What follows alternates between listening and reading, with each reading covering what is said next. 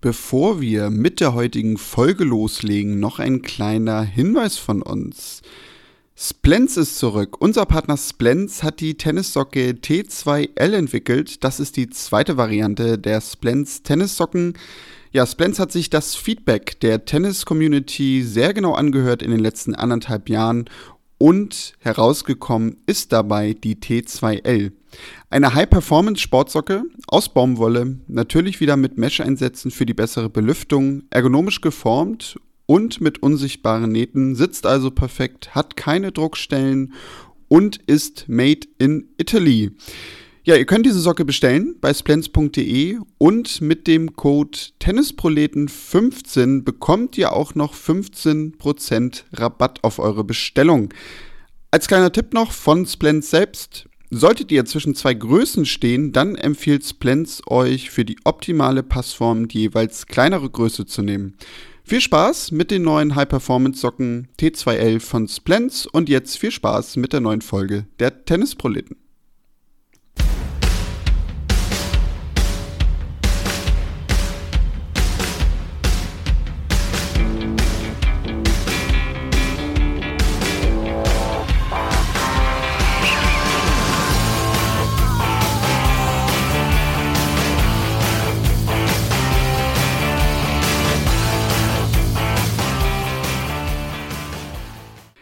Herzlich willkommen zu einer neuen Folge der Tennisproleten.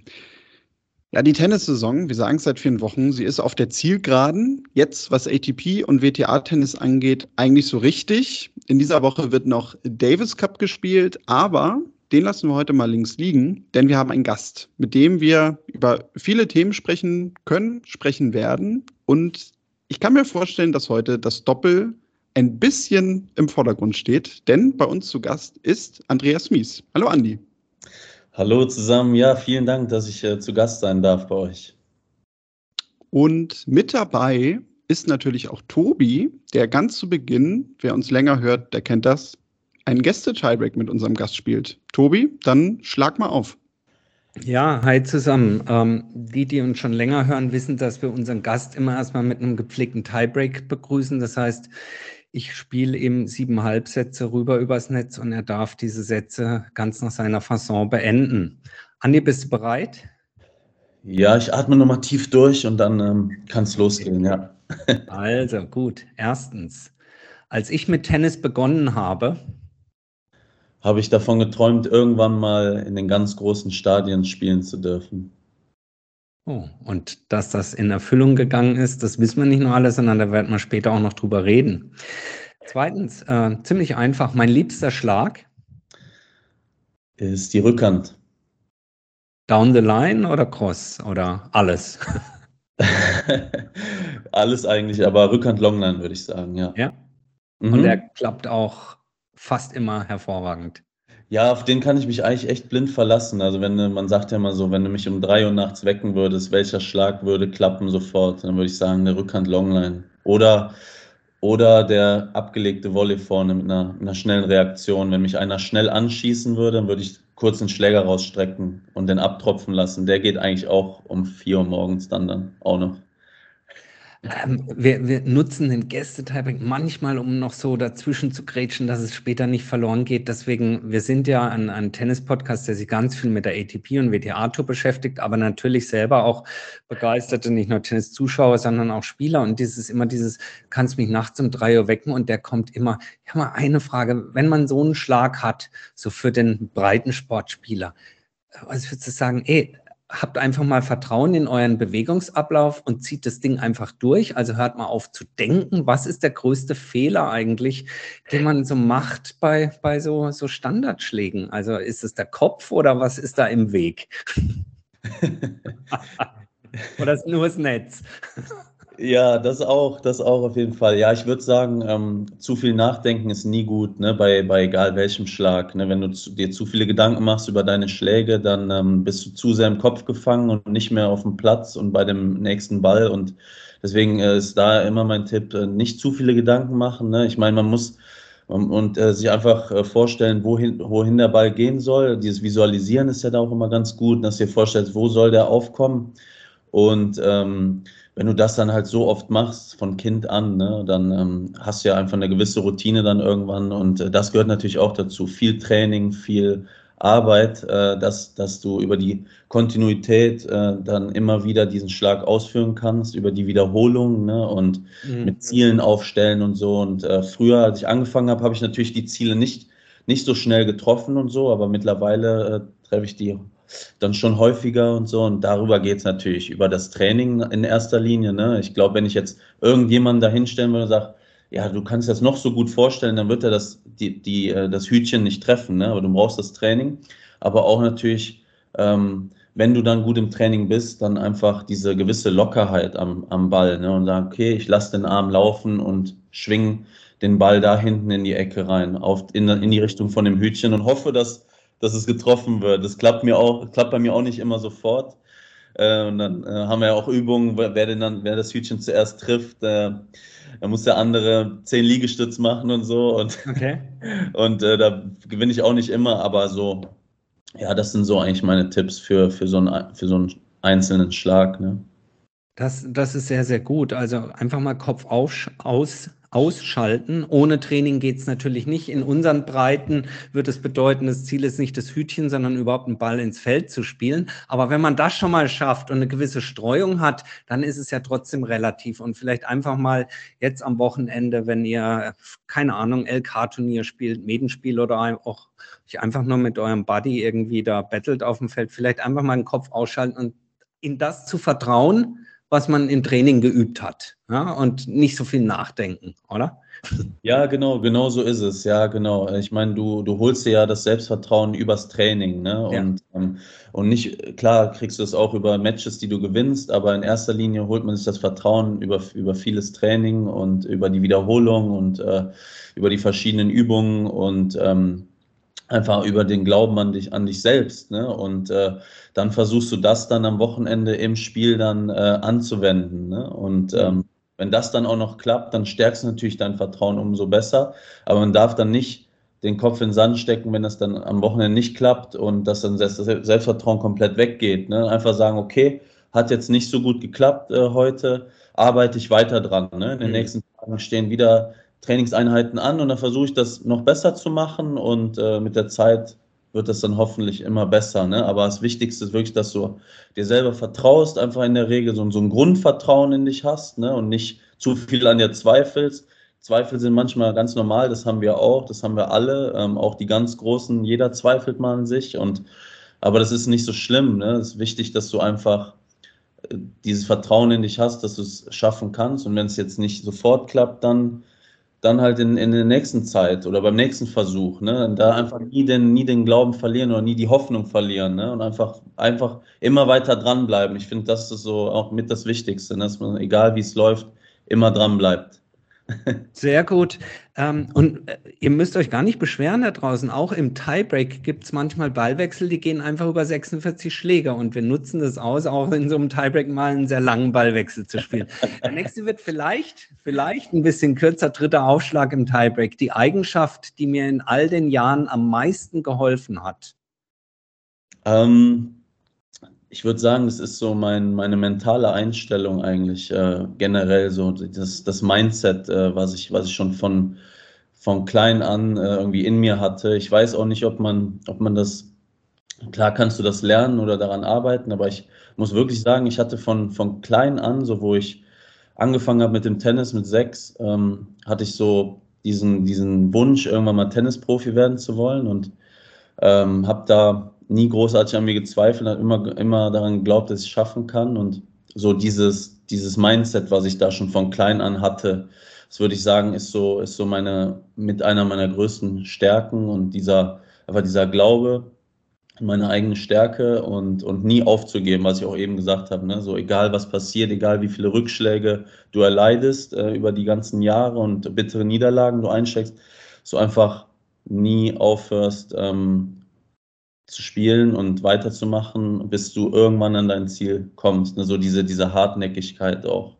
Hm, hm. Ich meine, nach, nach dem Tiebreak, wir kommen ja dann zu dem, was so passiert ist in deiner, in deiner Karriere, aber so viel muss man vorne weggreifen. Ich meine, was eine geile Story eigentlich. Im Grunde genommen, wenn man, wenn man, ähm, deine, ich will dir jetzt gar nicht vorgreifen in deiner Überleitung gleich, ich weiß ja so ein bisschen, was kommen wird, aber wenn man, wenn man das jetzt hört, diese Einstellung schon mit sechs beginnst du mit Training und, und zweifelst nicht an dir, sondern bist überzeugt davon, dass du Dinge bewegen kannst und wo es dann geendet ist, worüber wir nachher sprechen werden.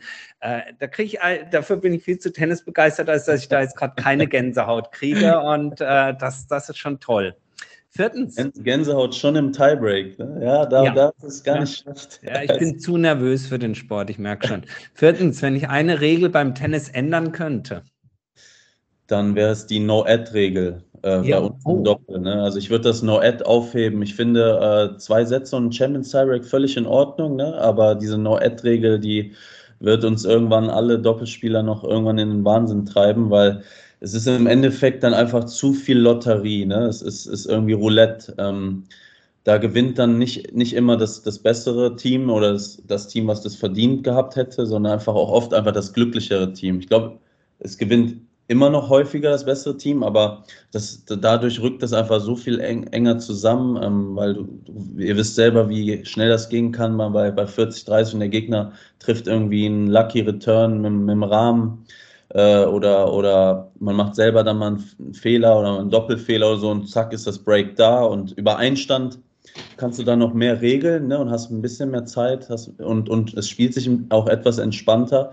Aber ich finde, der Match-Tiebreak ist in Ordnung. Ne? Dann ähm, ja. geht die Doppel auch etwas schneller und ist ja immer noch ähm, sehr schnell alles und, und basiert auch ein bisschen dann auf Glück. Aber ich finde beides in der Summe einfach zu viel und da bin ich mir, glaube ich, auch mit sehr vielen Doppelspielern einig. Ne? Also da, ich habe mich schon oft mit anderen unterhalten und so und das sagen eigentlich, ich habe gefühlt noch nie jemanden gehört, der gesagt hat, boah ja, No-Ad und Champions Tieback ist eine super Regelung, also sollten wir so beibehalten. Ich glaube, da gibt es Vereinzelte, die sagen, ja, das ist doch cool, das macht das, macht das Ganze spannender, aber der, der Großteil sagt wirklich, boah, No-Ad und Champions Tiebreak, es ist, ist zu stressig im Doppel, ist, ist zu viel.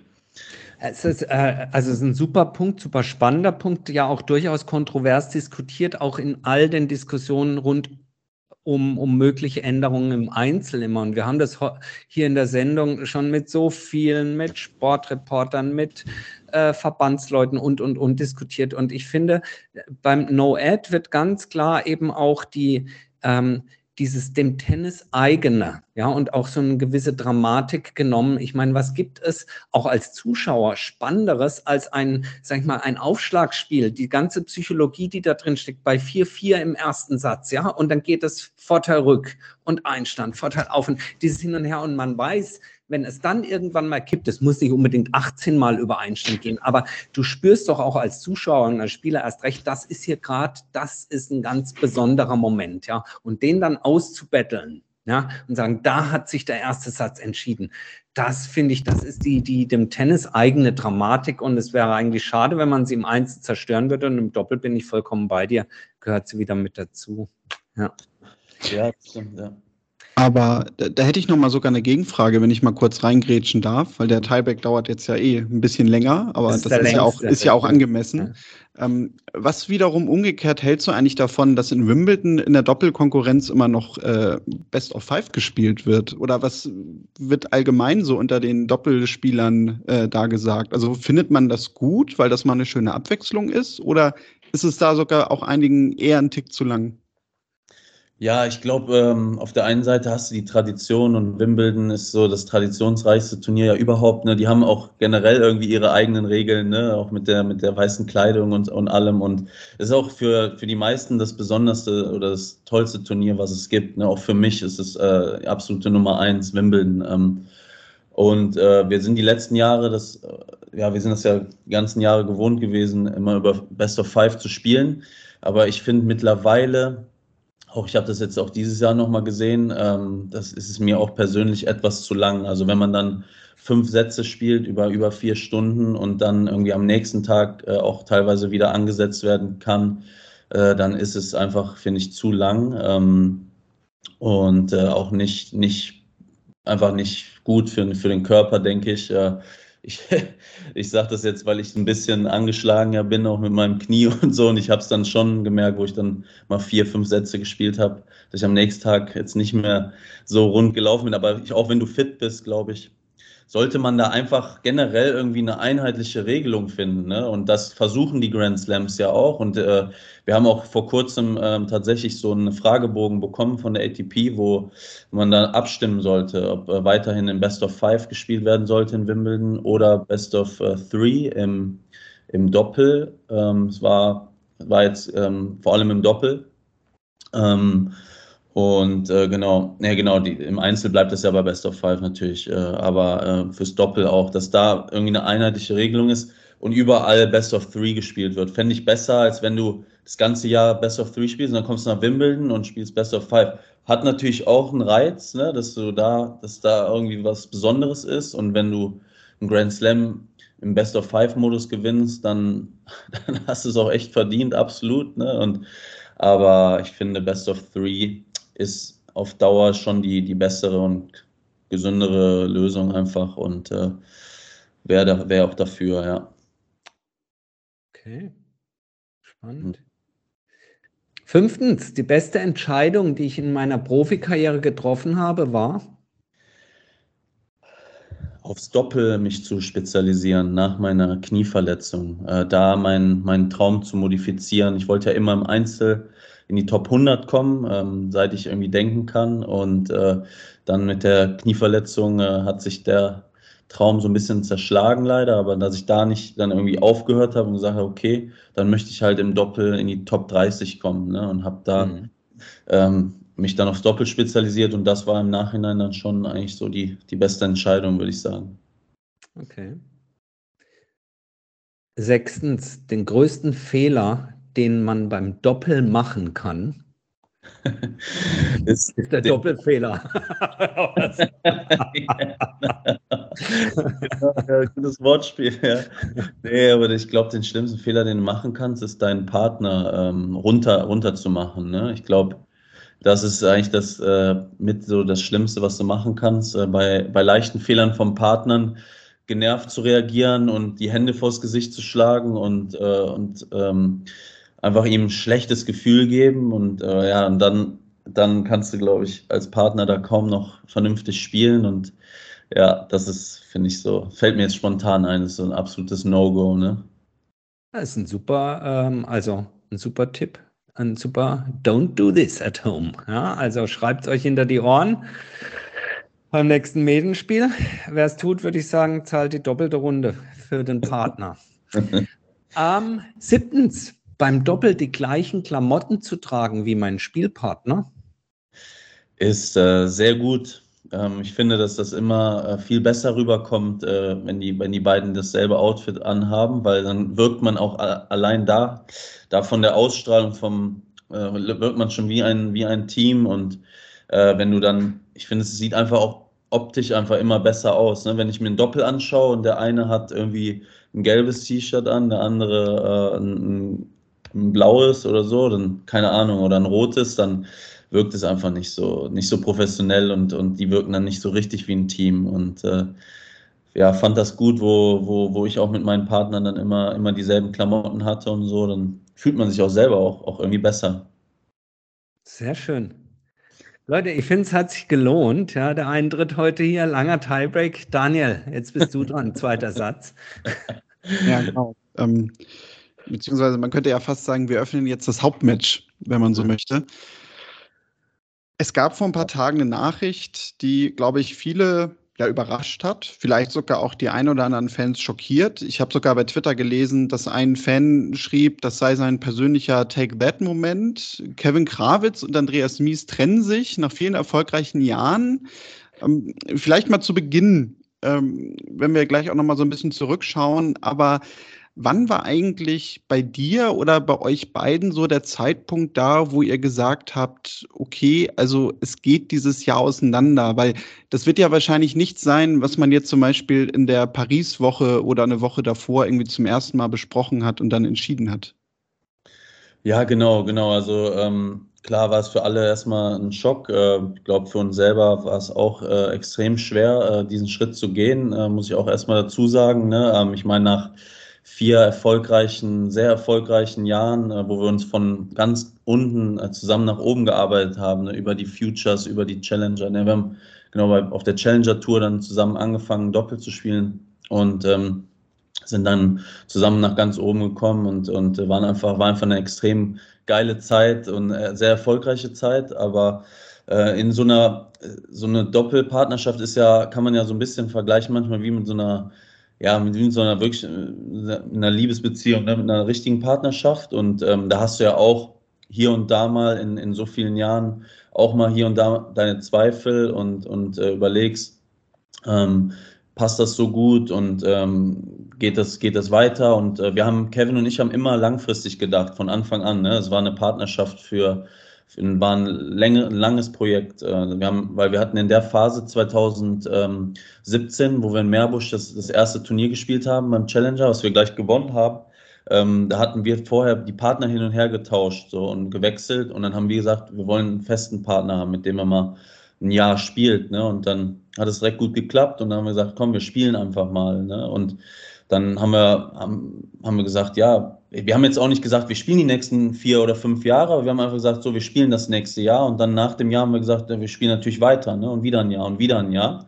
Und natürlich hast du dann auch mal äh, in schlechteren Momenten auch mal, auch mal einen Zweifel, ist ja ganz normal. Ich glaube, das hat ja jeder Mensch. Ne? Und äh, es läuft nicht immer nur äh, alles rund und sauber und äh, top und du gewinnst nicht jedes Spiel. Und, ähm, aber wir haben extrem hart an uns gearbeitet, um, um auf das Level zu kommen, um so ein gutes äh, Doppel auf, auf den Platz zu legen, wie man es äh, in, in den besten Matches auch dann gesehen hat. Ähm, und ich habe, wir haben aber eigentlich nie ähm, so ernsthaft darüber nachgedacht, uns zu trennen, ne, in den ganzen Jahren so. Und ähm, dann war es eigentlich dann hat man in der in letztes Jahr in, dem, in der Verletzungsphase von mir, dann hat er ja dann äh, mit Horia Tekau gespielt und auch erfolgreich. Ne? Die haben sich auch für die Finals qualifiziert und ich habe dann kam dann Ende des Jahres wieder und da habe ich habe ich auch ja, mit ein paar verschiedenen Partnern gespielt und da merkst du dann schon und das hat Kevin auch gemerkt so, dass ja verschiedene Partner dir immer verschiedene Stärken und Schwächen geben. Ne? Ist ja ist ja logisch und äh,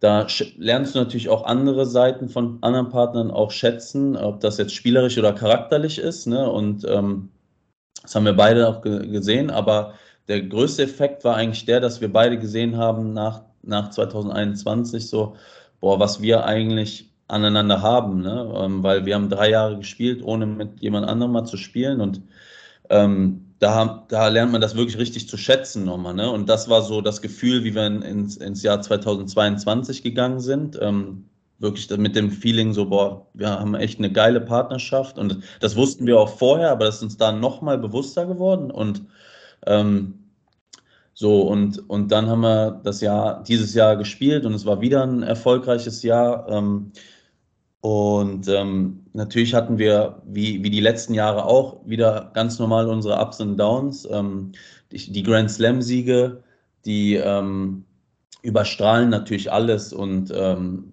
und ähm, überscheinen dann auch oder überstrahlen dann auch so, so Tiefen, die wir dann auch hatten, auch selbst nach dem French Open-Sieg 2019, wo wir dann danach dreimal erste Runde verloren haben, Wimbledon sofort ausgeschieden sind oder oder 2020, wo wir direkt nicht gut gestartet sind in Australien mit der ersten Runde, wo wir dann aber am Ende des Jahres wieder die French Open verteidigt haben. Also wir hatten immer Höhen und Tiefen über die ganzen Jahre. Aber natürlich, wenn du so einen Grand Slam in einem Jahr gewinnst, dann, dann überschattet das alles oder überstrahlt es alles und das ist das Größte, was, was geht. Und ähm, deswegen haben wir, deswegen lässt du ja nie vielleicht Zweifel irgendwie wirklich aufkommen. Ne? Und ähm, keine Ahnung, ich will jetzt nicht sagen, weil wir dieses Jahr keinen Grand Slam gewonnen haben, ging es zu Ende, das absolut nicht, ne? Aber ähm, deswegen, ich will nur sagen, dieses Jahr war wieder, wieder ein sehr gutes Jahr. Ähm, aber wir hatten auch wieder Phasen, wo es gut lief, wo es nicht so gut lief.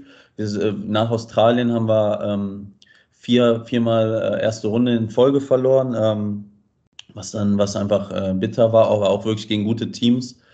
Ähm, und übers Jahr gesehen wir hatten, wir haben dann eigentlich ganz gut gespielt wieder, äh, wenig, wenig früh verloren, ähm, viele Matches gewonnen, ähm, wieder einige Highlights gehabt mit Barcelona-Sieg, München-Sieg, Wimbledon-Viertelfinale, ähm, einige andere gute Turniere, Masters-Halbfinale Montreal, äh, Paris-Bercy, aber ich hatte das erste Mal so richtig, also ich hatte persönlich selber so das erste Mal Zweifel an unserer Partnerschaft, dass ich mich bewusst mit dem Thema so beschäftigt habe, war dieses Jahr nach dem Zweitrunden aus bei den US Open, mhm. wo ich gedacht habe, so, boah, ähm, weil es waren immer wieder ähnliche Themen so bei uns, äh, warum es manchmal äh, ähm, hakt oder wa was im Spiel nicht, nicht ganz so gut funktioniert und ähm, da haben wir dran gearbeitet und es klappte oft dann nicht, nicht ganz so gut und ähm, ja, und da habe ich wirklich so nach den US Open war sehr enttäuschend, die Zweitrundenniederlage. Und da habe ich auch äh, überlegt, so ja, vielleicht wäre es nicht schlecht, nächstes Jahr mal was Neues auszuprobieren. Ne? Aber habe mich dann eigentlich nach ein paar Tagen dann eigentlich ein bisschen überlegen und so, bin nochmal in mich gegangen, habe dann habe ich mich dann aber bewusst dagegen entschieden und gesagt, nee, komm, ich komme, ich, das war so, das war so eine geile Zeit und so erfolgreich die letzten Jahre.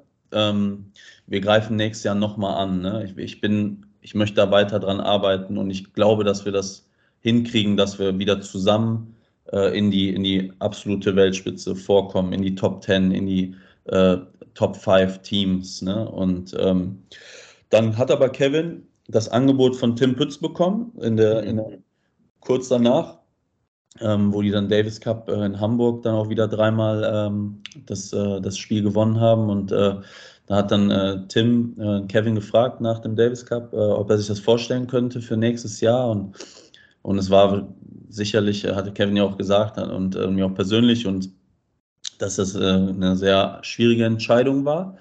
er hat dann auch hin und her überlegt und hat dann auch für sich gesehen, okay, ähm, es wäre vielleicht nicht schlecht, mal einen neuen Impuls zu geben. Ne? Und das war, das war so eigentlich ähm, die Story, ne? Ähm, wie das dann gelaufen ist. Ähm, dann hat er Tim zugesagt und hat mir dann beim, beim nächsten Turnier in Tel Aviv hat, hat er mir dann äh, Bescheid gegeben, dass er das nächstes Jahr gerne so machen würde, vor der, so ein paar Tage vor der ersten Runde. Und ähm, hat es mich natürlich erst, erst überrascht und ein bisschen enttäuscht, weil ich mich kurz davor wirklich nochmal bewusst dafür entschieden habe. So, aber äh, dann im gleichen Moment habe ich dann auch absolut Verständnis gezeigt und ähm, mich auch, auch auf, auf neue auf die neue Herausforderung einfach gefreut und da freue ich mich äh, auch, auch total drauf. Einfach auf, auf was Neues nächstes Jahr, neue Impulse, ähm, eine neue Herausforderung, eine neue Challenge. Ähm, da äh, vielleicht einen Partner zu finden, der mindestens genauso, aber natürlich im besten Fall noch besser zu dir passt. Ne? Ich meine, das lief schon extrem gut alles, aber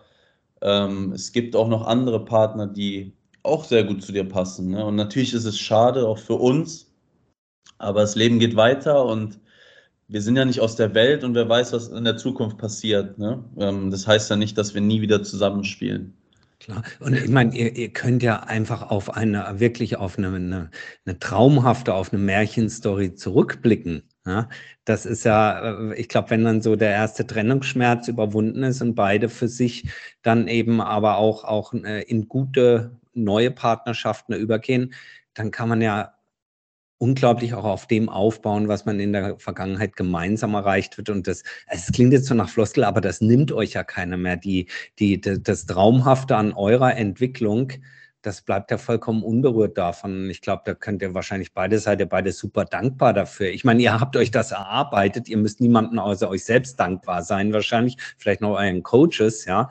Ähm, aber, aber was, was für eine, was für eine geile Zeit, oder?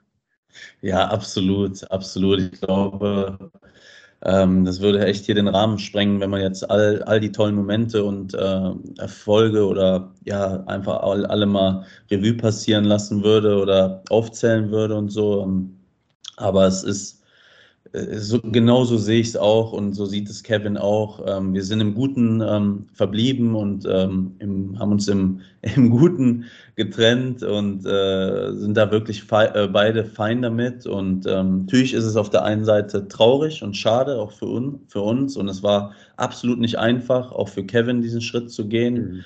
Ähm, das habe ich ihm auch angesehen, das hat er mir angesehen. Ähm, das wäre ja völlig, völlig verrückt, wenn wir beide da einfach so das einfach ausmachen und dann ähm, zur, zur Tagesordnung übergehen würden. Das wäre ja völlig wahnsinnig äh, nach all dem, was passiert ist die letzten vier Jahre und äh, alle Ziele, die wir uns gesteckt haben, davon haben wir fast alle erreicht. Eigentlich, wir haben mehr erreicht, als wir uns erträumt hätten. Ne? Und wir wollten oben dabei sein, wollten die großen Turniere spielen und dann haben wir gleich beim ersten Versuch die French Open gewonnen, dann nach, im zweiten Jahr das dann nochmal verteidigt. Wir haben unseren ersten ATP-Titel zusammen gewonnen. Wir haben ähm, das erste Mal für Deutschland zusammengespielt, das erste Mal bei, der, bei den ATP Finals dabei gewesen, erstes Mal Top 10 geschafft und eigentlich das, das Ziel, was wir nicht geschafft haben, war, war Nummer 1 zu werden. So, und da, da wollten wir noch dran arbeiten. Ne? Und, ähm, äh, aber ansonsten,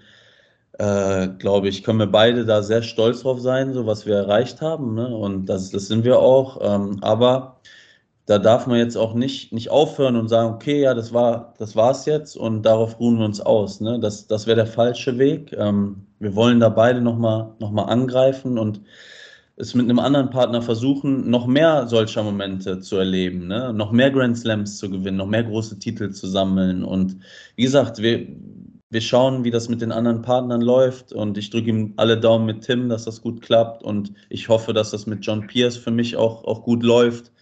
Und wie gesagt, wir sind ja nicht aus der Welt und dann schauen wir mal, wie die, wie die nächste, nächste Saison verläuft und dann, äh, dann sehen wir weiter. Aber wir freuen uns da beide drauf und ähm, ja, sind einfach extrem glücklich, was wir erreicht haben. Und da werden wir auch weiterhin dran erinnert. Wir haben ja beide einen kleinen Trophäenschrank äh, zu Hause stehen und da stehen die, stehen die großen Pokale in der Vitrine. Die sehen wir ja auch jeden Tag und da hängt noch ein schönes Bild äh, von uns daneben, wie wir äh, auf dem Philipp Chatrier auf der roten Asche liegen und so. Also wir werden ja auch ständig daran erinnert oder auch angesprochen. Wir wissen, werden es nicht vergessen. Von daher äh, alles, alles in Ordnung. Ne?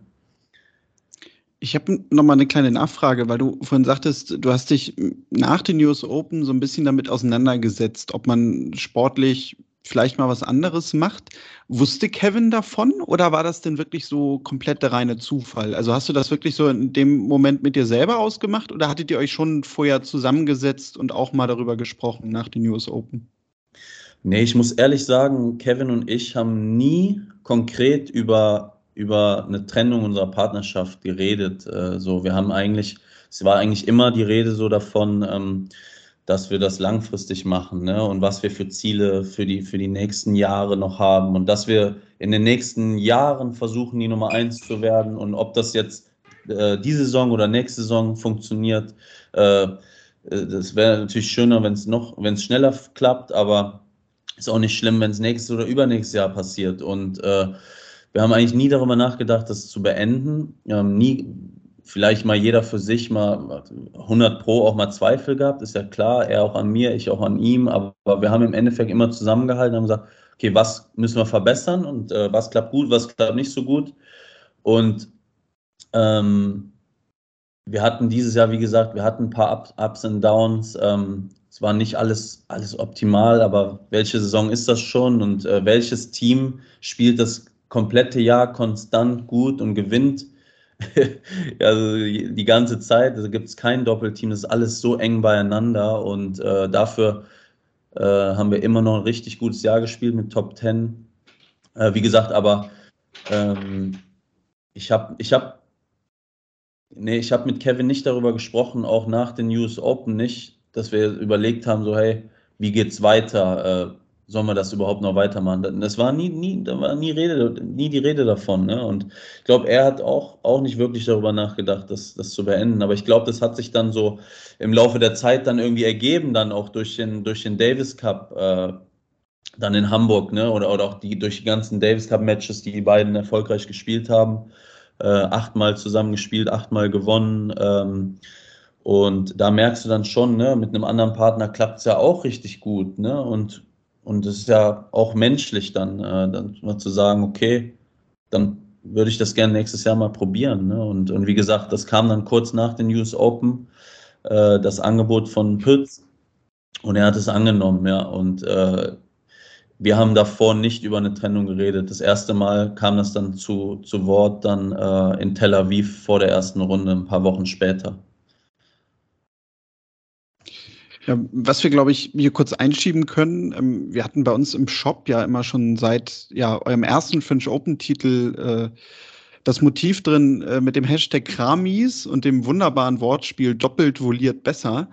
Ähm, das werden wir jetzt quasi nochmal neu auflegen, haben wir mit dir auch zusammen ausgemacht und äh, das gibt es am. Montag bei uns im Shop, nämlich dann mit dem neuen Spruch Legende für immer. Das könnt ihr dann bestellen bei tennisproleten.de und ja, ein Teil, also wie man uns kennt, wahrscheinlich den größten Teil der Einnahmen, den allergrößten Teil werden wir spenden für einen wohltätigen Zweck. Andi, da werden wir uns vielleicht auch nochmal absprechen, dass wir uns irgendwie so gegen Ende des Jahres oder Anfang nächsten Jahres vielleicht was aussuchen, wo das Geld hingeht. Aber ja, das sei hier schon mal eingeschoben ab Montag bei uns tennisproleten.de. Vielleicht hier auch ein schönes Weihnachtsgeschenk und vor allem eine schöne Erinnerung. Eine schöne ja, Erinnerung und was wirklich für einen guten Zweck, Daniel, wenn du gerade sagst, den größten Teil. Also ihr da draußen braucht euch keine Sorgen zu machen. Der Tennisproleten Podcast bleibt nach wie vor ein nicht kommerzieller Podcast. Wir verdienen nichts mit dem Zeug. Wenn mal irgendwo ein Euro hängen bleibt, dann kaufen wir uns ein ordentliches Mikrofon, um die Tonqualität weiter hoch zu pushen. Ähm, oder es ist mal eine Lizenz für eine Software oder sowas nötig. Also ähm, es geht hier bei unserem Podcast nicht ums Geld verdienen, sondern um die Begeisterung für den Sport. Und äh, du sagtest, wenn ich richtig zugehört habe, 2015 habt ihr in Meerbusch euer erstes Turnier gewonnen. 2017, ähm, August. 2017, 2017. Ähm, das ist ja irre. Äh, äh, äh, vielleicht ein bisschen provokant gefragt geht das so einfach im Doppel. Man gewinnt 2070 in Meerbusch-Büderich bei Düsseldorf, ja, ein mhm. Turnier. Und zwei Jahre später gewinnt man die French Open.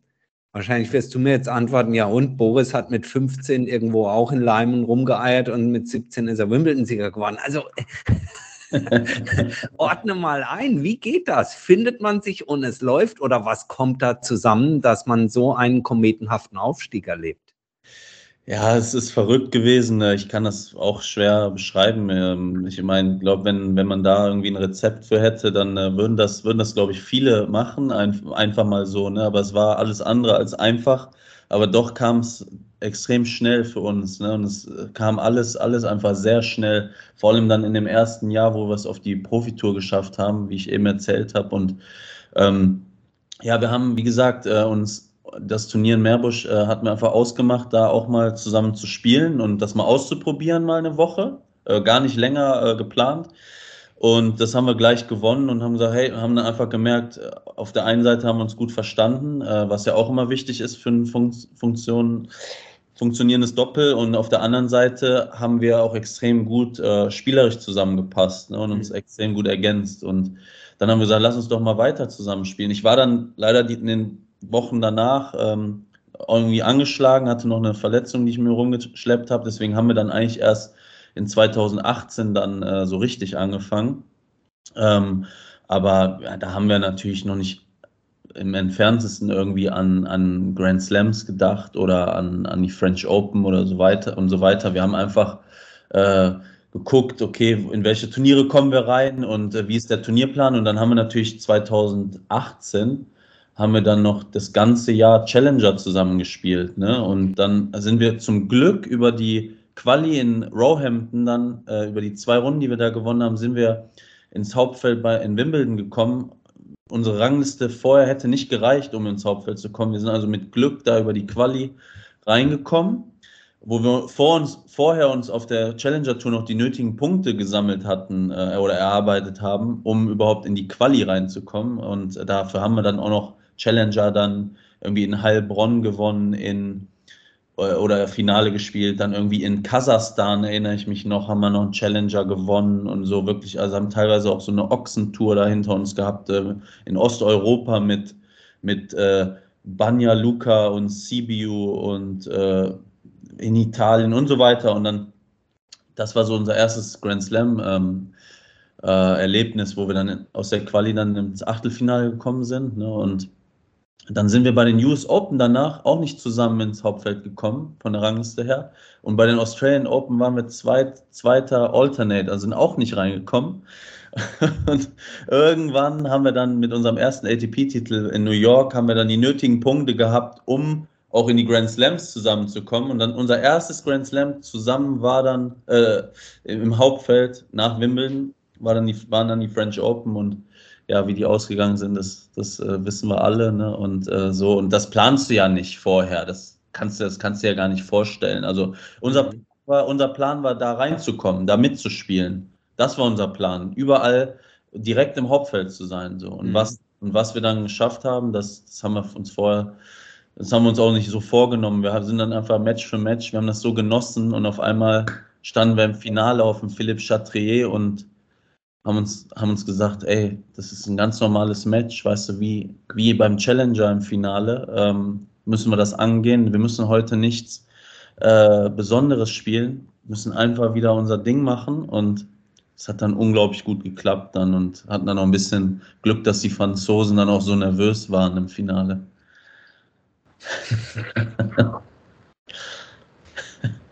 Tja, und vielleicht gucken wir jetzt mal so ein bisschen langsam dann nach vorne. Also auch bei dir, das ist ja nun klar, wird sich einiges ändern. Ich glaube, du hast es ja am selben Tag auch, als ihr die Trennung bekannt gegeben habt, schon gleich auch mitgeteilt. Du wirst nächstes Jahr mit John Pierce zusammenspielen. John Pierce habe ich dann so als ersten Gedanken gehabt, verbinde ich sehr mit Henry Contin. Die haben ja beide zusammen auch sehr erfolgreich gespielt. John ist auch Grand Slam-Sieger, stand auf Platz zwei in der Weltrangliste. Ähm, bevor wir vielleicht sportlich so ein bisschen drüber sprechen, was da zu erwarten ist äh, mit dir zusammen, ähm, weil du es gerade nämlich so schön sagtest mit, ne, das hat auch so ein Doppel ein bisschen was von der richtigen Partnerschaft. Wer hat denn da eigentlich so den Kontakt zum ersten Date gesucht? John oder du? Und wo, auf welcher Plattform? War das auf, wie heißt es, auf Bumble oder auf, auf Tinder? nee, da nicht, da nicht. Äh, Tennis-Tinder. genau so, ja, das gibt's noch nicht, müsste man mal machen eigentlich.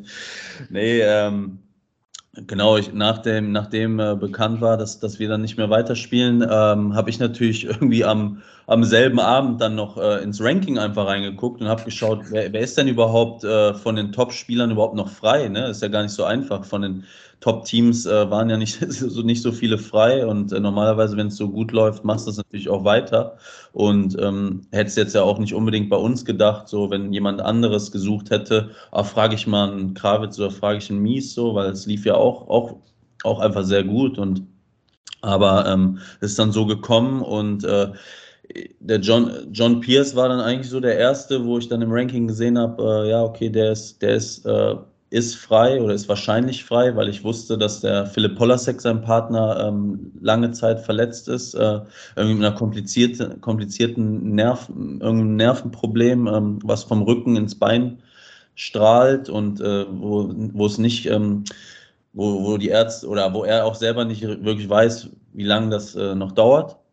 Und dann habe ich einfach dem John äh, an dem, ähm, am nächsten Tag ich habe dann auch erstmal, klar, erstmal irgendwie eine Nacht drüber geschlafen, das erstmal ein bisschen sacken lassen und habe dann irgendwie dann in, am nächsten Tag in Ruhe äh, ähm, John einfach eine Sprachnotiz bei WhatsApp gemacht ähm, und ihn gefragt, ob er sich das vorstellen könnte für nächstes Jahr und wie die Situation mit seinem Partner ist. Ja, und hat er mir ziemlich schnell geantwortet, dass, dass sie nicht mehr zusammenspielen und ähm, dass es auch nicht klar ist, wann Polasek überhaupt wiederkommt. Und genau, und so, so schnell ging das dann. Und dann waren wir am nächsten Tag set für, für Australien dann im Januar. Perfekt. Gut eingefädelt. Aber ja, also ich hätte jetzt auch gedacht, dass das ein längerer Akt dann gewesen wäre. Ja, wie sieht denn jetzt so äh, euer Vorgehen aus? Also noch in diesem Jahr vor allem, weil ihr werdet ja irgendwie eine, eine, Vorbereitung machen. Macht die jetzt jeder für sich oder macht ihr die am selben Ort? Weil ich muss jetzt auch gestehen, ich weiß jetzt bei John Pierce auch gar nicht, wo der eigentlich aktuell sich so aufhält, wohnsitzmäßig. Ja, genau. Also John ähm, ist, ja, ist ja aus Melbourne und äh, wohnt mit seiner Familie ähm, normalerweise in Melbourne in Australien, aber er hat auch einen Zweitwohnsitz in London. Es ist auch, wenn, wenn er in Europa spielt, äh, wohnt, er, wohnt er einfach ganz normal in seinem Apartment in London und trainiert da auch, hat seinen Coach auch da, den er sich mit Michael Venus teilt in London und sich da auch sehr viel, sehr viel Zeit auffällt, ne? Und ähm, oder sehr oft auffällt. Und ja, genau. Und ähm, wir machen unsere getrennte Vorbereitung. Ich, ich bei mir hier in Köln äh, mit meinem Team, er, ähm, er in Australien. Und ähm, da möchte man ja auch mal ein bisschen intensiver Zeit mit der Familie verbringen und mit Freunden und ähm, weil man ja das ganze Jahr unterwegs ist die ganze Zeit und die, die Zeit da oft zu kurz kommt. Ne? Deswegen äh, haben wir jetzt nicht gesagt, okay, ich komme jetzt zwei Wochen früher nach Australien oder er kommt noch irgendwie nach Köln oder so. Ähm, wir kennen uns ja von der Tour, wir haben schon mehrmals gegeneinander gespielt, wir haben öfters auch zusammen trainiert ähm, und sind im ständigen Austausch und äh, sind jetzt auch im Kontakt, haben jetzt gestern noch über den Turnierplan äh, nach Australien auch äh, hin und her geschrieben und äh, da nochmal telefoniert. Und ja, deswegen, also ich werde dann, ähm, werd dann einfach Anfang Januar ähm, nach Australien fliegen und mit ihm dann Adelaide 2 und Australian Open spielen, ähm, weil bei dem ersten äh, United Cup für Australien ähm, aber genau, deswegen machen wir jetzt erstmal unsere getrennte Vorbereitung und dann trifft man sich meistens so ein paar Tage eigentlich vor Turnierbeginn und fängt dann da vor Ort an zu trainieren. Ne? Das geht dann auch relativ schnell. Aber es ist krass, also man, man, in dem Fall oder generell ist es so, man hat noch nie zusammen gespielt, man hat zwar mal trainiert, dann trifft man sich zum Turnier und jetzt spielen wir halt mal zusammen und guckt, ob das dann passt. Also ich übertreibe jetzt so, müssen da ja. keine Laufwege einstudiert werden? Ja, Tobi, man muss ja dazu sagen, wir machen das in zwei Wochen ja ganz genauso. Also das, das stimmt, gibt mir ja. Zuversicht. Äh, gibt, ich bin sehr zuversichtlich, ja. ja, manchmal klappt das besser, wenn man nicht so viel vorher übt, ne? als wenn man da alles versucht zu perfektionieren und dann im Match dann irgendwie scheitert. Ne? Aber ähm, nee, ich meine, ich meine, im Doppel ist es ja natürlich auch irgendwo auch relativ simpel. So, dass das, also ist, das Doppel ist nicht einfach, aber es ist von, ähm, von den Ballwechseln ja auch einfach kurz und simpel und äh, geht ja viel über Aufschlag, Return, äh, erster Volley oder ein Reaktionsvolley vorne. Ab und zu hast du mal eine Rallye. Ähm, und an den Sachen kann man ja auch super gut alleine für sich oder zu Hause mit Trainingspartner, mit seinem Trainer arbeiten oder an einem grundsätzlichen Spiel. Und dann trifft man sich, ich meine, ich komme ja nicht nach Australien und am nächsten Tag ist unser erstes Spiel. Ne? Also ich komme äh, schon äh, fast eine Woche vorher an, äh, um mich zu akklimatisieren, um das Jetlag zu, um den Jetlag zu überwinden und so. Und dann äh, fangen wir, fangen wir ja vier, fünf Tage vor dem Turnierbeginn an, zusammen zu trainieren und dann äh, und da lernen wir uns dann auch, auch besser kennen und so. Und ähm, dann spielen wir auch äh, so viele Trainingsmatches wie möglich. Ne? Und dann, ja klar, und dann nehmen wir natürlich auch das erste Turnier dann, um, um dann richtig reinzukommen mit offiziellen Matches, bevor es dann bei den Australian Open dann richtig zur Sache geht. Ne? Und also nicht, dass wir vorher das so als lockeres Vorbereitungsturnier nehmen. Ne? Wir spielen jedes Turnier voll, auch jedes 250er und jedes, jedes Turnier. Aber das, das sollte reichen in dem Fall. Ne? Und ähm, und ähm, das habe hab ich mit Kevin auch in der Vergangenheit auch immer gemacht. Ne? Also die Frage habe ich oft bekommen, so, trainiert ihr nicht dann das ganze Jahr auch zusammen, ne? zwischen den Turnieren? Wir haben das ab und zu mal gemacht, dass ich mal in München war ein paar Tage oder Kevin mal in Köln. Aber wie gesagt, wir sehen uns das ganze Jahr und ihr könnt euch das vorstellen, wie mit einer Partnerschaft oder kann man sich auch mal äh, ein bisschen auf den, auf den Sack gehen, ne? Und dann bist du auch mal froh, wenn du, wenn du einfach mal Zeit mit deiner Frau verbringst oder mit deiner, deinen Freunden, deiner Familie und nicht deinen Doppelpartner auch noch zu Hause dann immer siehst und so. Und dann freust du dich auch wieder aufs nächste Turnier zu kommen und zusammen zu spielen. Und ähm, klar wäre wär mehr Trainingszeit wäre natürlich besser, äh, desto mehr Trainingszeit, desto besser, aber in dem Fall ähm, haben wir das jetzt so geplant und äh, so, so haben wir das auch die letzten Jahre gemacht. Ich bin dann auch mit Kevin jeder hat für sich seine Vorbereitung gemacht und dann haben wir uns in Australien ein paar Tage vor, vorher getroffen und haben dann das erste Turnier gespielt. Ne, ja. Total. Also kann ich mir gut vorstellen, dass, dass solche Auszeiten auch sehr wohltuend sind. Wie muss man sich das eigentlich, also ähm, wenn, wenn man das jetzt aus Tennis-Fan-Perspektive oder Zuschauerperspektive betrachtet, naja, äh, egal ob man vor Ort ist oder im Fernsehen, man sieht ja 95, 98 Prozent die Einzel und da werden die Spieler da durch irgendwelche Gänge geführt. Wer vor Ort mal war, hat ja häufig so den Eindruck, dass also die Doppelspieler, das sind irgendwie die cooleren Guys. Die laufen da bei Roland Garros über die Anlage, überall sind Zuschauer und so und die können da mehr oder weniger, es ist ein bisschen voll, aber unbehelligt durchgehen. Es erscheint alles immer so ein bisschen lockerer. Wie, wie sieht so ein, so ein, so ein Tag in, in Roland Garros oder bei den Australien Open, wie sieht das aus? Hängt man da den ganzen Tag mit seinem Body ab und wartet, bis man spielt und zwischendrin isst man Eis, ja?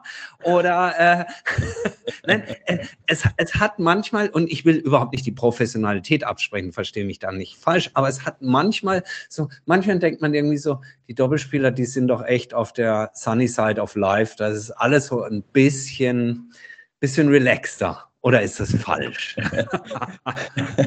ja und nein. Ne? Also auf der einen Seite ähm, stimmt das schon. Ich meine, dadurch, dass, dass äh, wir Doppelspieler ja auch, auch etwas unbekannter sind, äh, weil wir einfach weniger gezeigt werden oder weniger promoted werden, so generell, äh, können wir uns da immer freier auf der An Anlage bewegen als die Einzelspieler, muss man ganz klar sagen. Ne? Ähm, ist, auf der, ist auf der einen Seite natürlich schon schön, dass du dann äh, schneller von A nach B kommst, auf, auch wenn wir gerne mal Zeit mit den Fans verbringen oder Autogramme schreiben und Selfies machen, immer gerne, ne? aber mhm. äh, wenn du dann mal im Stress bist oder, ähm, oder so, dann ist es schon entspannt, wenn du einfach locker über die Anlage laufen kannst, ne? aber, aber ähm, ist auch auf der anderen Seite ein total schönes Gefühl, wenn die Aufmerksamkeit natürlich äh, sehr groß ist und dich viele ansprechen. Ne? Also, ähm, äh, aber auf der anderen Seite, ähm, ist es, äh, sind wir Doppelspieler trotzdem natürlich äh, mindestens äh, genauso professionell eigentlich oder es ist auch alles viel professioneller geworden und wir wollen ja genauso gewinnen. Wir sind ja auch extrem ehrgeizig. Viele Doppelspieler waren ja vorher eigentlich eigentlich alle waren vorher Einzelspieler und haben uns dann irgendwann aufs Doppel spezialisiert und wir wollen genauso immer noch gewinnen und das Doppel ist auch über die Jahre echt immer professioneller, immer besser geworden und ähm, immer athletischer und früher haben noch ein paar Doppelspieler in der Weltspitze mitgespielt, irgendwie mit einer, mit einer Plauze irgendwie, ne? Und, äh, äh, und wie du das gesagt hast, also die haben dann abends ein Bierchen getrunken und äh, ein Eis gegessen vorm Spiel und sind dann auf den Platz gegangen, ne? Und das, das, siehst du heutzutage kaum mehr, ne? Das ist alles so professionell geworden und ähm, genauso äh, ehrgeizig gehen wir da auch ran und ähm, ja, verbringen dann schon viel Zeit einfach miteinander und das ist ja doch das Coole an so einem Doppel, ne? dass du das Jahr über zusammen reist und äh, immer jemanden zum Trainieren hast und ähm, als Einzelspieler kann dir schon manchmal ein bisschen langweilig werden oder, die, oder, oder auch einsam werden, ne? wenn du immer mhm. allein unterwegs bist. Klar, die Topspieler haben alle ein großes Team dabei, da ist nochmal was anderes, aber wenn du so irgendwie Challenger Tour Einzel spielst oder so und alleine reist oder so, das ist schon ein hartes Brot da auch, auch oft. Ne? Und ähm, im Doppel ist einfach cool, dass du deinen Buddy dabei hast und man geht, man trainiert zusammen, man geht zusammen abends mal in der Stadt was essen und trinkt natürlich auch mal ein Bierchen zusammen. So, ich bin jetzt kein wirklicher Fan von, von Alkohol, also ich trinke eigentlich so gut wie nie, es sei denn, wir haben irgendwie was richtig Großes zu feiern oder gewonnen.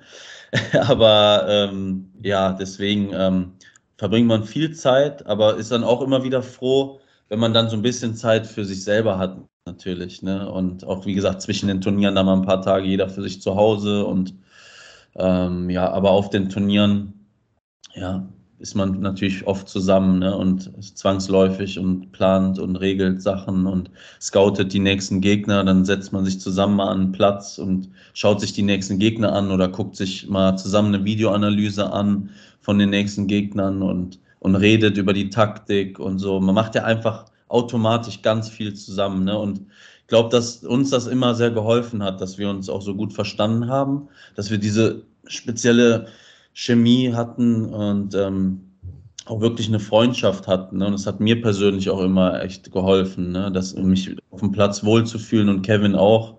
Und das hat uns auch zu so großen Leistungen geführt. Ne? Ich glaube, wäre wär schwierig für mich, einfach mit jemandem zu spielen, wo es nur in Anführungszeichen so eine Business-Beziehung ist und du triffst dich nur zum Training und zum Match und mehr nicht. So, das äh, habe ich bisher so noch, auch noch nicht gehabt, weil ich am Anfang viel mit Oscar Otte gespielt habe auf den Futures und auch Challengern und dann mit Kevin und zwischendurch hatte ich auch mal so für eine Woche oder zwei dann mal den, den und das lag mir nicht so.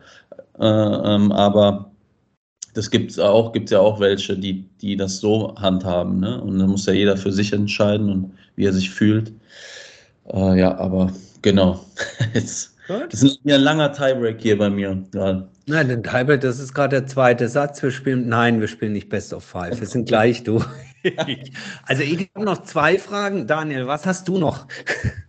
Ja, genau. Also Fragen habe ich auch noch viele, aber vielleicht können wir ja sogar erstmal das, das Thema John Pierce ähm, so ein bisschen abschließen.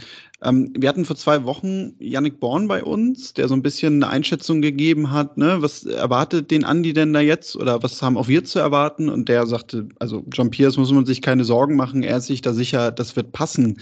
Ähm, was ist denn so deiner Einschätzung nach so der Unterschied, den du erwartest, wenn du jetzt mit John Pierce spielst? Also gibt es irgendwas in seinem Spiel, wo du sagen würdest, ähm, das ist etwas, was auf jeden Fall ein großer Unterschied sein wird zu dem Zusammenspiel mit Kevin? Ja, es gibt ja immer Unterschiede zu jedem Partner. Ne? Kein, kein Partner ist ja irgendwie gleich und äh, jeder bringt verschiedene Stärken und Schwächen äh, mit, wie, wie wir auch eben gesagt haben und äh, äh auch, auch menschlich und so weiter. Und ähm, ja, ich habe äh, hab an John Pierce einfach auch gedacht, äh, mit ihm spielen zu wollen, ähm, weil ich ihn schon, schon oft spielen sehen habe und äh, auch, auch in den letzten Jahren ähm, viele große Titel gewinnen habe sehen und die zweimal die Finals hintereinander mit Henry Continent gewonnen, äh, Australian Open äh, gewonnen, US Open, Wimbledon Finale und ich wusste, dass er ein extrem guter, erfahrener Doppelspieler ist für sein eigentlich noch junges Doppelalter, ne, von 34 hat er schon extrem viel erreicht so und war Nummer zwei der Welt, hat, äh, glaube ich, über 30 äh, Titel insgesamt gesammelt, was schon echt extrem viel ist äh, für, für das Alter und ähm, und ähm, da, da erwarte ich mir einfach grundsätzlich äh,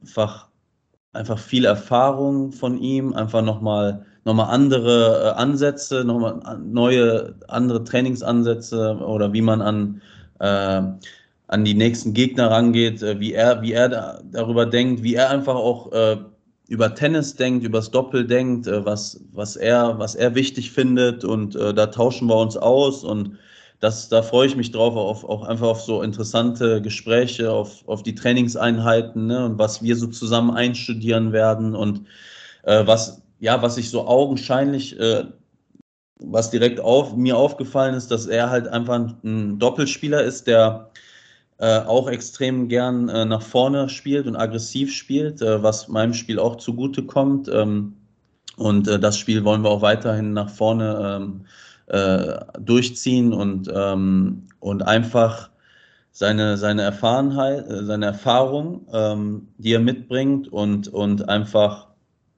ähm, dieses, dieses aggressive Volleyspiel nach vorne, ne, was er als, als Australier, was, was man in Australien auch extrem viel geübt äh, wird und so, was er einfach total verinnerlicht hat, so dieses Aufschlag, erster Volley und vorne am Netz dicht machen und so.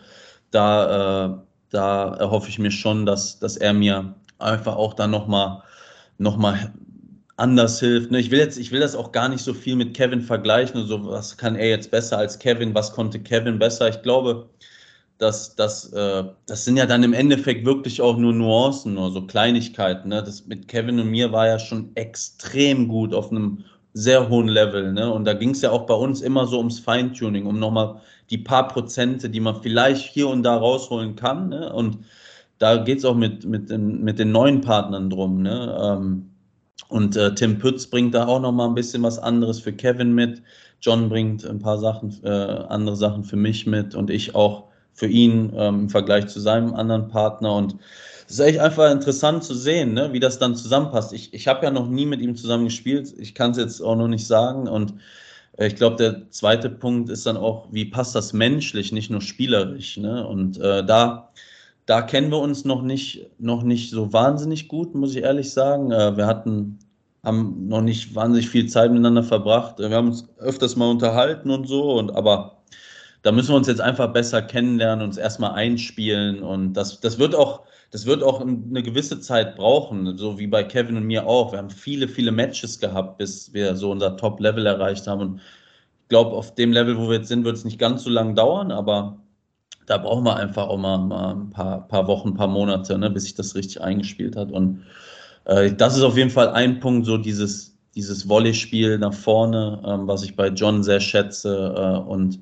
an sich ist er sehr, sehr, sehr kompletter Spieler, was Aufschlag, Return angeht. Ähm, Und ähm, ja, von daher können wir, glaube ich, gespannt sein und ich, ich freue mich drauf. Eine allerletzte Frage äh, zu dieser Konstellation, weil das fiel mir auf, als ich mir so seine Titel angeguckt habe. Er hat auch ein paar Titel auf Sand gewonnen, ähm, aber was so Masters und auch Grand Slams angeht, nicht. Ähm, ist das eigentlich im Doppel irgendwie eine Thematik, diese Wahl des Untergrundes beim, beim Partner, dass man vielleicht sogar auch mal sagt, nee, mit dem er nicht, weil mir nämlich so auffiel, da habe ich eigentlich zumindest noch nie von gehört. Aber gerade im Einzel ist das ja bei einigen Spielern so ein ganz extremes Thema. Ne? Also fühlt sich lieber da drauf wohl oder da drauf. Ähm, ist das irgendwie etwas, was, was im Doppel eine Rolle spielt? Ähm, boah, eigentlich nicht, nicht äh, so extrem. Ne? Ähm, ich glaube, äh, der äh, John Pierce wird mir ganz gut äh, tun, auf, auf, äh, auch auf schnelleren Belägen, wo er drauf aufgewachsen ist, in Australien auf schnellem Hartplatz oder auch Rasen, äh, wo die drauf aufgewachsen sind. Und deswegen ist es einfach für ihn, glaube ich, auf diesen Belägen natürlicher, genauso wie es für Kevin und mich natürlicher ist, auf Sand zu spielen, weil wir darauf aufgewachsen sind. Ne? Und äh, da kann ich ihm, glaube ich, auch nochmal helfen auf dem Untergrund und auch umgekehrt. Ne? Und, ähm, aber man sucht jetzt nicht den Partner aus und denkt so, okay, mit dem spiele ich jetzt auf Sand vor allem gut oder mit dem spiele ich jetzt auf Rasen sehr gut oder auf Hartplatz. Ne? So, so suchst du dir deinen Partner eigentlich gar nicht aus. So, ich glaube, äh, die meisten Doppelspieler können eigentlich oder eigentlich fast alle guten Doppelspieler können auf allen Belägen gut spielen. Ne? Aber natürlich hat jeder so für sich vielleicht seinen Lieblingsbelag. Ähm, wir haben auch immer gedacht, dass wir auch sehr gut und sehr gefährlich sein können auf schnellen Belägen. Ähm, und hatten auch vor dem French Open-Titel, haben wir selber gedacht, dass unser bester Belag äh, schneller Hartplatz oder Rasen ist, äh, weil wir einen Titel auf schnellem Hartplatz in, Austra in äh, New York gewonnen hatten in der Halle und auch dann in Wimbledon da aus der Quali dritte Runde haben wir gedacht, boah, ich glaube, schnelle Beläge sind für uns extrem gut. Ne? Und dann kam der French Open-Titel ne? Und dann haben wir gedacht, oh, Sand ist ja auch nicht so schlecht eigentlich. Ne? Und, und äh, ich glaube, das ist für jeden unterschiedlich und so suchen wir uns die Partner nicht aus. Ne? Eher so, äh, ich, ich glaube, es gibt eigentlich kaum einen, wo du sagst, boah, der spielt auf Hartplatz echt gut, aber auf Sand kann er irgendwie gar nichts. Ne? So, die, die, sind, die, die, die sind mittlerweile alle so breit aufgestellt und so stark, dass, äh, dass man eigentlich auf allen Belägen gut spielen kann. Ne? Ja, deswegen habe ich darauf gar nicht geachtet. Ich habe einfach gesagt, okay, der, ich weiß, dass John Pierce auf allen Belägen gut spielen kann, das weiß ich. Und so habe ich, habe ich dann, bin ich dann einfach, habe ich dann geguckt, wer ist über, wie gesagt, wer ist überhaupt frei von den Top-Spielern. Ne?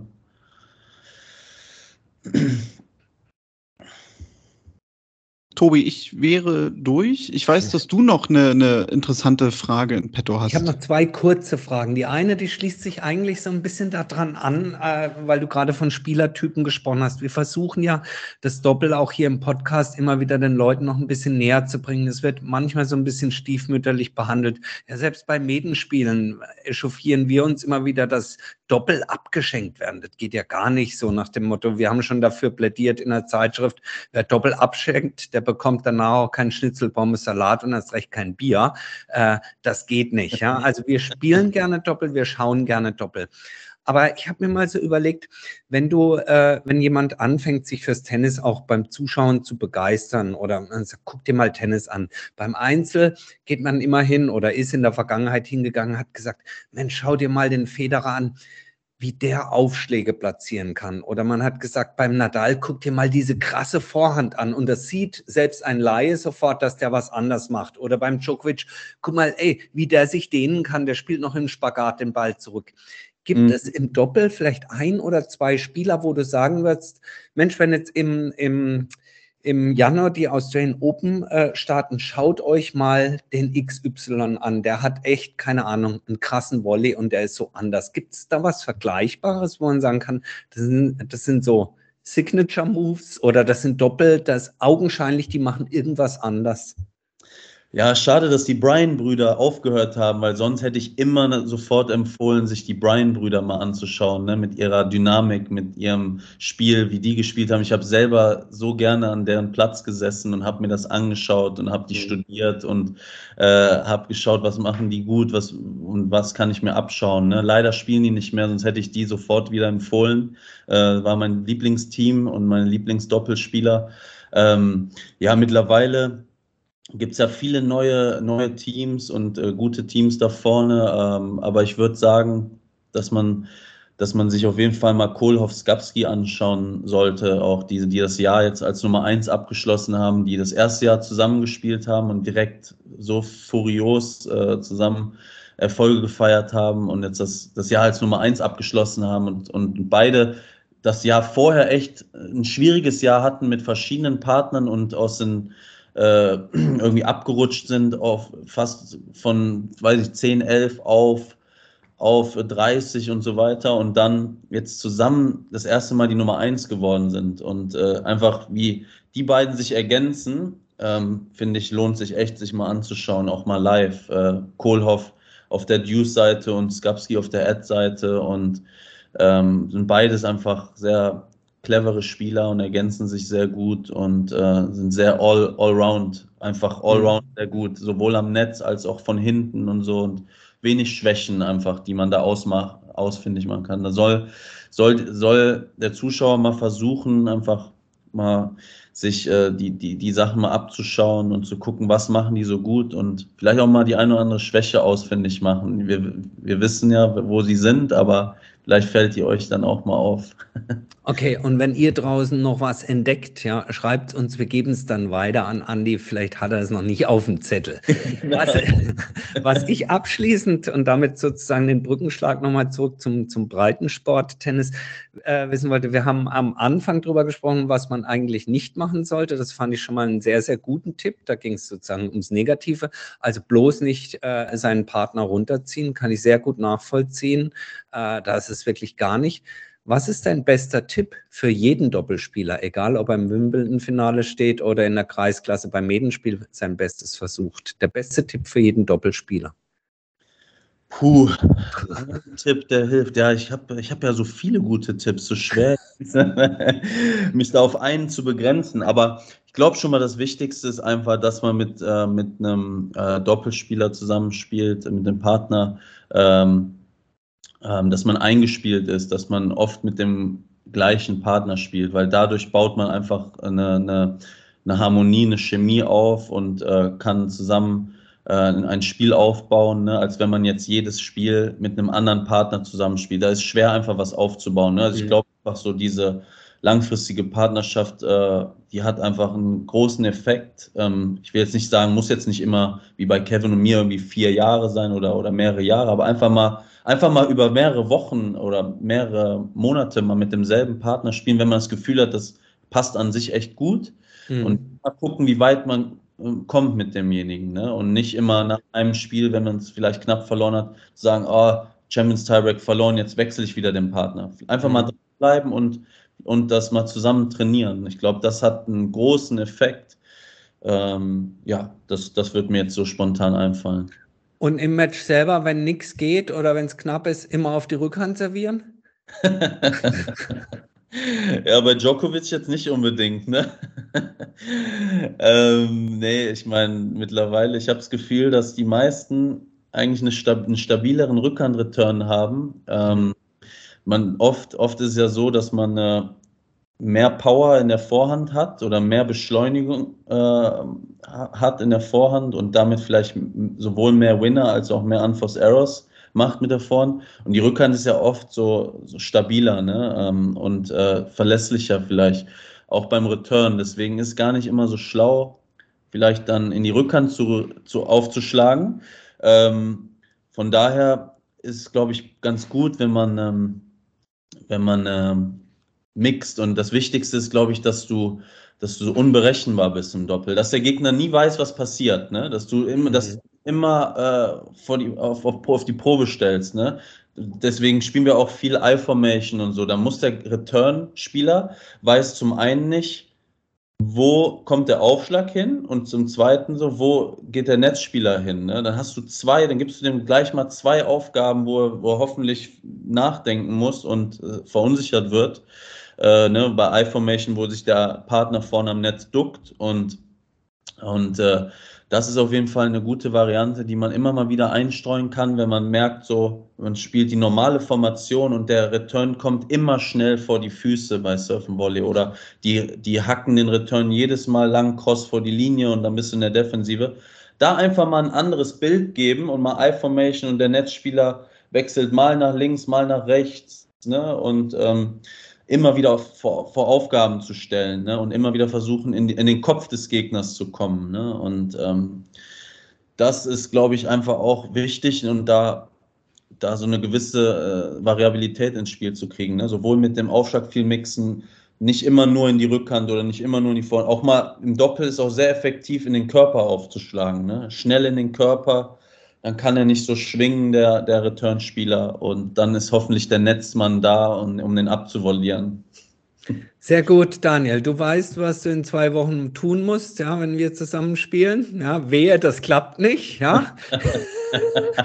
Dann verstoße ich gleich wieder gegen die Regel von Anfang und sage, oh meine Fresse. Genau, direkt mal zur Sau machen und die Hände vors Gesicht. Ne? Ich möchte einen Videobeweis haben dann übrigens. Absolut. Ja. Wart mal ab, Tobi, wenn du das Echo dann abkannst. Ja, ja, ja. Und dann, Daniel, hast du noch was offen? Nee, ich glaube, wir sind so richtig durch ist man ja nie. Es gibt eigentlich noch viele weitere Themen, die wir besprechen könnten. Aber ich glaube, für heute können wir wirklich mal einen Punkt machen. Das ist sehr, sehr rund. Andi, dir kann man sicherlich auch in den sozialen Netzwerken folgen, denke ich mal. Ja, absolut, genau, genau. Ähm, ich bin ja überall mittlerweile vertreten. Ne? Von A bis Z äh, kann man mich verfolgen und äh, glaube ich so das bekannteste und aktuell ja beliebt wahrscheinlich Instagram, aber auch Facebook, ähm, Twitter. Auf allen Kanälen bin ich irgendwie vertreten. Wenn ihr da mir noch nicht folgt, könnt ihr das gerne noch machen natürlich. Aber das das kam jetzt von dir, das haben wir nicht so abgesprochen. Das, da war ich nicht darauf vorbereitet das, das, musst du auch gar nicht sein, denn wir verlinken das auch einfach alles in den Show Notes und ähm, ja, dann werdet ihr da draußen euren Weg zu Andy definitiv finden. Ja, uns kann man natürlich auch folgen bei Instagram, Facebook, Twitter und der Tennisproleten. Gerne mit uns in Kontakt treten, gerne Feedback zu dieser Sendung geben. Auch per Mail, kontakt.tennisproleten.de. Und sonst, ja, sind wir für heute am Ende.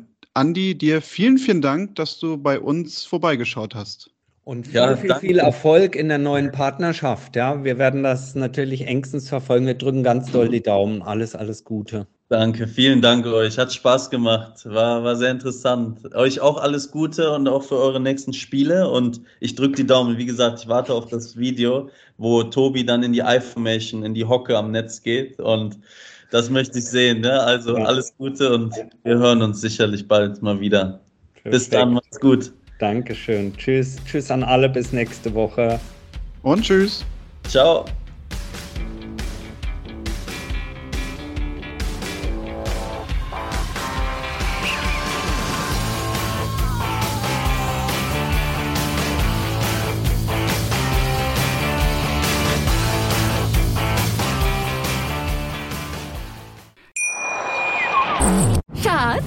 Bin neu verliebt. Was?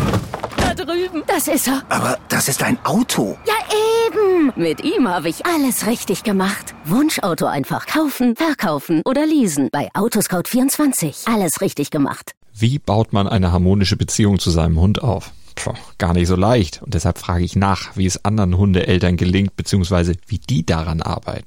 Bei Iswas Dog reden wir dann drüber. Alle 14 Tage neu mit mir, Malte Asmus und unserer Expertin für eine harmonische Mensch-Hund-Beziehung, Melanie Lippisch. Iswas Dog mit Malte Asmus. Überall, wo es Podcasts gibt.